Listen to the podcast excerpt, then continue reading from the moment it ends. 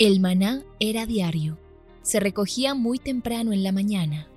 Cada uno recogía según su necesidad y se recogía por familias. Muy pero muy buenos días. Bienvenidos a este tiempo devocional donde nos levantamos a buscar a Dios, su presencia y su palabra en la vida de cada uno de nosotros. Maná, el alimento espiritual diario que no puede faltar en nuestras vidas. Conduce Carlos Ríos.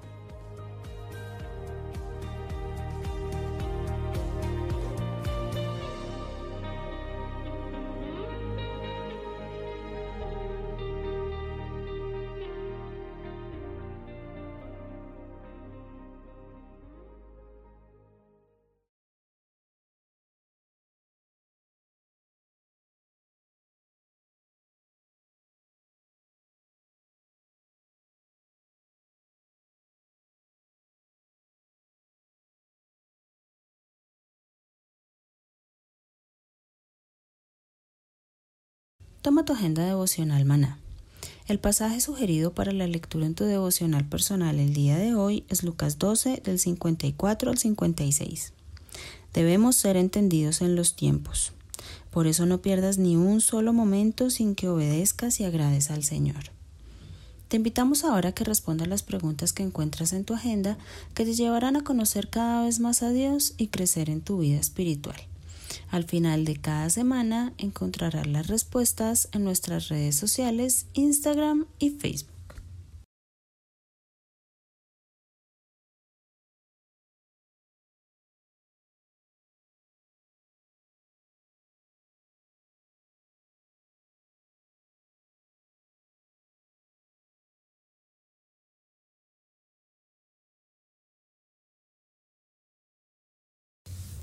Muy, pero muy buenos días, queridos oyentes. Bienvenidos a este tiempo devocional donde nos levantamos a buscar a Dios, su presencia y su palabra en la vida de cada uno de nosotros. Bienvenidos a este espacio llamado Maná, fuente de bendición y salud espiritual para todos aquellos que se acercan. Estamos hablando acerca de los reyes de Israel y empezamos a hablar del rey más joven que tuvo eh, Israel y fue el rey Josías. Hablamos algunos elementos importantes. Cuando ponemos nuestros pies sobre cierto camino, habrá una continua revelación y un encuentro con Dios.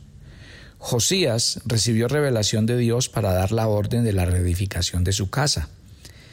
Reyes anteriores habían destruido el libro de la ley, pero una copia del mismo fue encontrada y fue llevada ante el rey y se la leyeron fueron leídos ante el rey todos los juicios de la ley de Dios.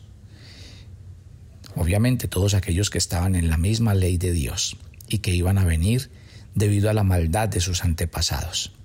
La respuesta de Josías se encuentra en Segunda de Crónicas capítulo 34 verso 19. Quisiera que los que estén interesados en profundizar en, un, en, capítulos. Hay capítulos muy interesantes de la Biblia. Si usted quiere leer una historia interesante y leérsela completa, lea Segunda de Crónicas 34 y 35 donde habla de esta historia del rey Josías. Miremos cuando se encontró esa copia del libro de la ley en el, en el, en el templo que estaba destruido y cuando lo encontraron y empezaron a leer todos los juicios que, que, estaban en esa ley y que iban a venir debido a la maldad de los antepasados. Obviamente, Josías respondió estas palabras. Luego que el rey oyó las palabras de la ley, rasgó sus vestidos. Después envió a buscar exactamente lo que Dios quería decir al respecto. En Jerusalén habían hombres y mujeres piadosos, como Hilcías, el sumo sacerdote, y Hulda, la profetisa. Ella confirmó que vendría juicio a causa de la maldad del abuelo de Josías, o sea, Manasés. Pero también dijo, ahí en ese capítulo 34 de Segunda de Crónicas, desde el 27 al 28, mire qué dijo Hulda. Como tu corazón se conmovió, te humillaste delante de Dios al oír sus palabras sobre este lugar, sobre sus moradores, y te humillaste delante de mí y rasgaste tus vestidos y lloraste en mi presencia. yo también te he oído, dice Jehová. He aquí que yo te recogeré con tus padres. Serás recogido en tu sepulcro en paz, y tus ojos no verán todo el mal que yo traigo sobre este lugar y sobre los moradores de él. Y ellos refirieron al rey la respuesta. Me gustaría mucho que usted en sus tiempos de meditación bíblica pensara en estas palabras, porque mire que hay algo que vamos a reconocer en Josías, y es que los años a Josías lo fueron madurando y él empezó a hacer una tarea la cual, de la cual hablé ayer y empecé hablando hoy. Y es, fue la gran tarea de Josías de empezar a acabar con la idolatría que había en todo Israel. Y él mismo se cercioró, él mismo iba, él mismo se aseguraba de que eso pasara. La última tarea que hizo Josías fue ya por último reconstruir el templo. Él sabía que primero había que trabajar en toda la nación. De nada serviría trabajar en, en el templo si la nación no estaba restaurada y si el pueblo no se volvía de su idolatría. No iba a servir absolutamente de nada. Y me llama mucho la atención que esta tarea de reconstrucción de Josías y de restauración para la que Dios lo usa esté tan bien planeada. Porque el primero parte de la restauración nacional de Israel, la restauración de la idolatría. Lo último es el templo. Y hay algo muy interesante que le enseña a uno eso. Lastimosamente hoy, en el mundo moderno, como hay recursos, a veces las iglesias hacen unos lugares hermosos, divinos, unos templos espectaculares, con todos los recursos, con, mejor dicho, no falta absolutamente nada. Son iglesias que no tienen nada que envidiarle a los edificios más lujosos que hay en el mundo. Eso está bien. Yo celebro y siempre, siempre eh, he orado para que a Dios se le dé lo mejor y para Dios sean las mejores cosas. Pero hay una cosa que tenemos que pensar. ¿Ustedes creen que lo que tenemos que hacer es verdaderos templos, culto, eh, templos que, resalten, que brillen, que, que luzcan? No, yo creo que lo que hizo Josías es el punto de partida. Primero hay que trabajar en los corazones, porque siempre hemos leído en la Biblia que el verdadero, la verdadera iglesia es la persona, somos cada uno de nosotros, no es el lugar de reunión. Y realmente yo creo que un templo sería muy hermoso no por su arquitectura, no por los lujos que hay adentro, no los equipos ni los instrumentos. Yo creo que una, iglesia brillaría es porque cada uno de sus miembros eh, se han vuelto al Señor, porque cada uno de sus miembros son luminares en el mundo, son piedras vivas, porque realmente la iglesia esté constituida por verdaderos hombres y mujeres que han nacido de nuevo y que realmente su estilo de vida y su carácter se convierten en un gran testimonio. Para mí, esa es la verdadera iglesia que el Señor quiere que edifiquemos. Y el orden de ideas de, Josías fue ese. Ahora, nótese que cuando Josías va y empieza a restaurar el, el templo, lo primero que hacen es encontrar el rollo, el libro de la ley. ¿Y dónde lo encontraron? En los escombros.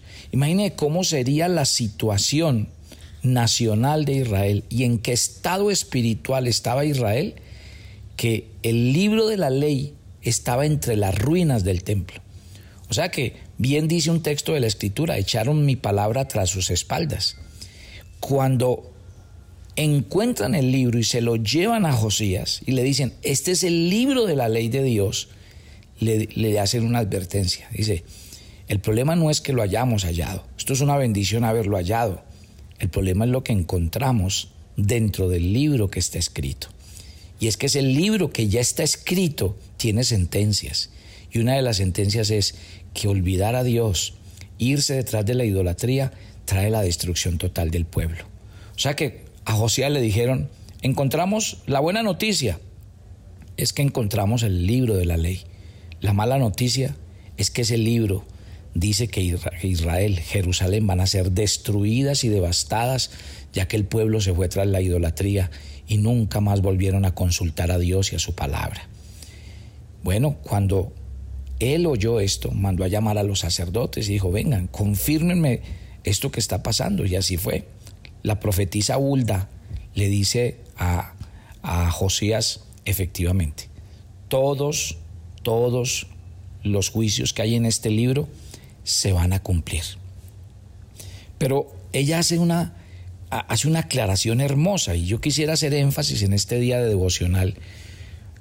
Y yo quisiera, antes de, de, de lo que le dijo la profetisa al rey, quisiera hacer una advertencia esta, esta mañana. Miren, cristianos, hijos de Dios, sé que muchos de ustedes oran y piden a Dios salir de la pobreza, salir de la escasez, y eso está muy bien. Yo sé que muchos de ustedes han orado para que Dios les regale una mejor casa, una casa más bonita, una casa más grande, una casa más lujosa. Eso está bien, porque Dios quiere llevarnos de gloria en gloria, porque Dios quiere prosperarnos. Pero ya les dije, con el rey Ezequiel les expliqué cómo lastimosamente él terminó mostrándole a todo el mundo no la sanidad, no los milagros, no las manifestaciones, sino los tesoros, todo lo que había. Ojo con los cristianos que son prosperados, que son bendecidos por Dios, que han pedido mejores bienes. Pero ¿no será que detrás de esos bienes y de esa abundancia de cosas materiales, ¿qué ha pasado? ¿Sabe qué es lo triste que ha pasado? Le voy a contar. Muchos han olvidado a Dios. Y en esas casas bonitas que hoy tienen, lujosas que hoy tienen los cristianos, ¿dónde está la Biblia? ¿Dónde está la palabra de Dios? Pues resulta que aquí encontramos que Josías encontró la palabra de Dios debajo de los escombros. Sí, mi querida familia, no se rasguen las vestiduras. Es lo que queda claro. Es lo que el Señor quiere venir a enseñarnos. ¿Dónde está la palabra de Dios? ¿Será que la hemos tirado igual a la caneca de la basura? ¿Será que la palabra de Dios hoy está entre escombros? ¿Será que la palabra del Señor ha sido olvidada? Sí. Cuando Josías encontró la palabra del Señor, mandó a traer a todos los que sabían del tema y les dijo, háblenme de esto. Y así fue.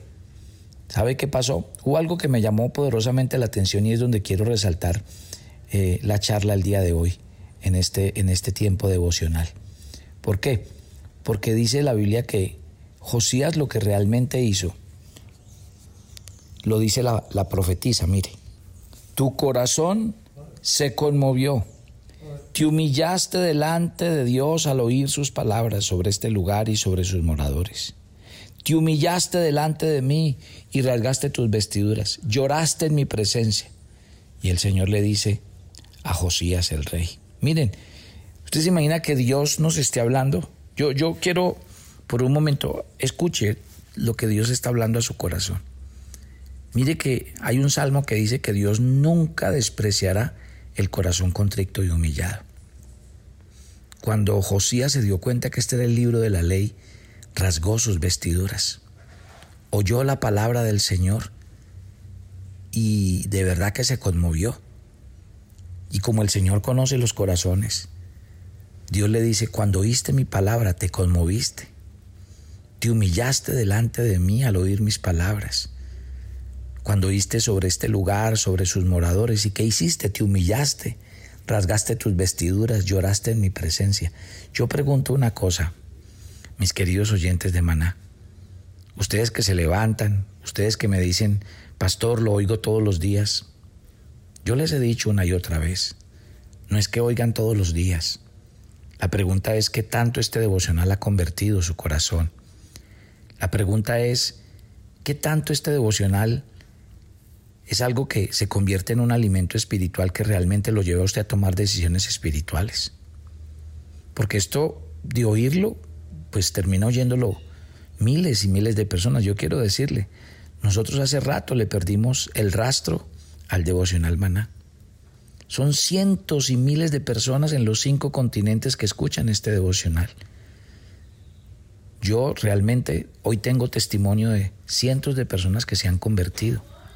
Hoy son nacidos de nuevo, matrimonios restaurados, personas que son edificadas en cárceles, en hospitales, pero Dios sabe que el primer día que yo empecé a hacer estos audios, yo nunca hice este audio para que llegara hasta el último rincón de la tierra, no.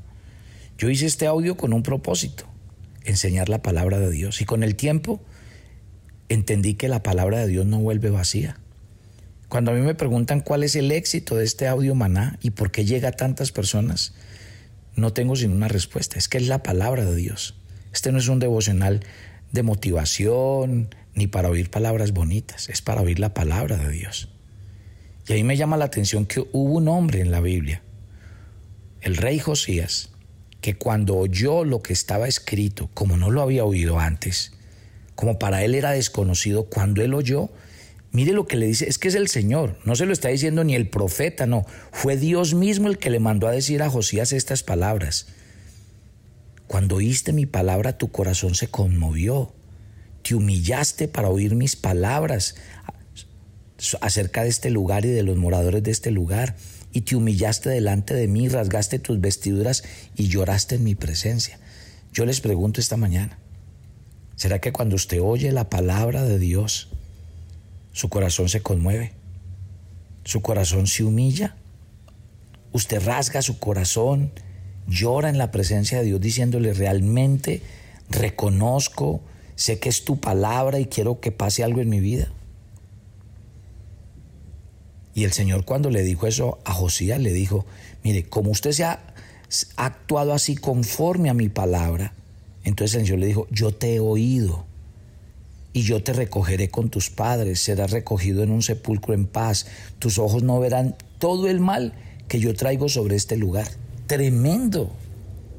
O sea, tenemos en toda su fuerza la hermosa ilustración de Josías humillándose delante del Señor y recibiendo la promesa que los juicios de Dios serían retirados. Por lo tanto, dice la Biblia, si nos humillamos, los juicios de Dios pueden ser retenidos y no venir sobre nosotros.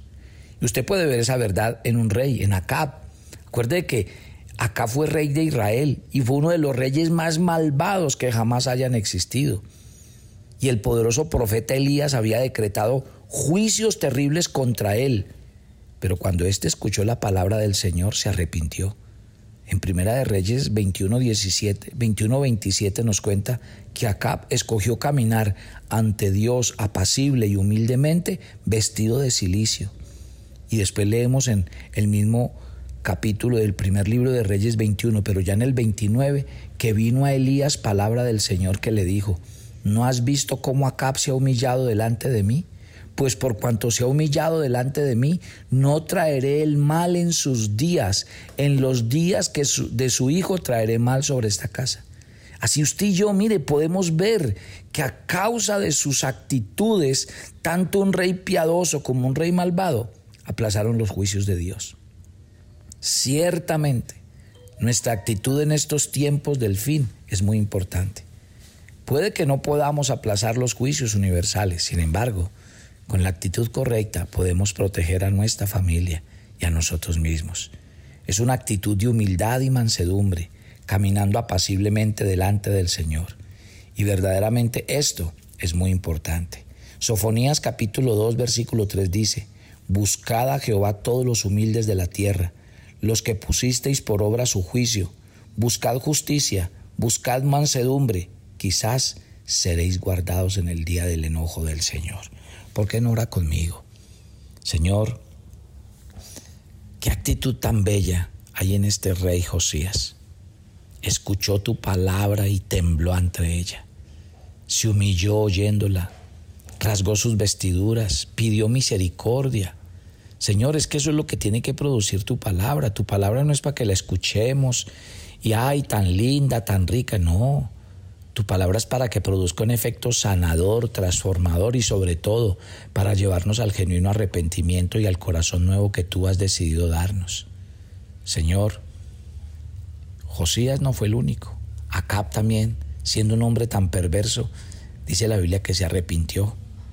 Pero lo más bello de todas estas historias es que dice que cuando ellos se arrepintieron y pidieron perdón, Dios se volvió de hacerles daño. Dios no hizo ni ejecutó los juicios que tenía para ellos. Usted se imagina cuántas cosas podríamos evitar si tan solo nos volvemos a Dios. ¿Saben por qué? Porque ayer lo decíamos. Es que el carácter de Dios es ser misericordioso y Dios tiene misericordia del que quiere. ¿Sabe de quién tiene Dios misericordia? Del que se humilla, del que se arrodilla, del que se inclina, del que reconoce. Y a eso nos tienen que llevar estos tiempos de devocional, a que realmente Dios nos lleve a una vida nueva, a un arrepentimiento genuino y verdadero. La Biblia dice, el que encubre sus pecados no prosperará, mas el que los confiesa y se aparta alcanzará misericordia. Papito Dios, yo te pido que nuestros corazones, oyendo tu palabra, oyendo cada día el mensaje de salvación, realmente nos volvamos a ti. Señor, yo no quiero que cientos y miles oigan maná, pero que no pase nada en sus vidas. Yo no, algún día yo no empecé este devocional para que la gente oyera un devocional, sino para que realmente oyendo la palabra se convirtieran y dejaran que tú sanaras sus corazones. Y esa es mi oración esta mañana, que a cada lugar, sitio, persona y corazón que entra este devocional, este devocional lleve salvación y vida eterna y los corazones se arrepientan de, de manera genuina y verdadera. Gracias por todos ellos. Que tu bendición, que tu presencia, que tu gracia y misericordia sea sobre todos. Dios los bendiga, que su presencia los acompañe. Recuerden que Dios está con ustedes y que si ustedes se vuelven a Él, Él se volverá a ustedes. Señor, nos encomendamos a ti pedimos tu bendición en Cristo Jesús. Amén y amén. Y yo los espero mañana para que sigamos esta interesante historia del rey Josías. Bendiciones para todos.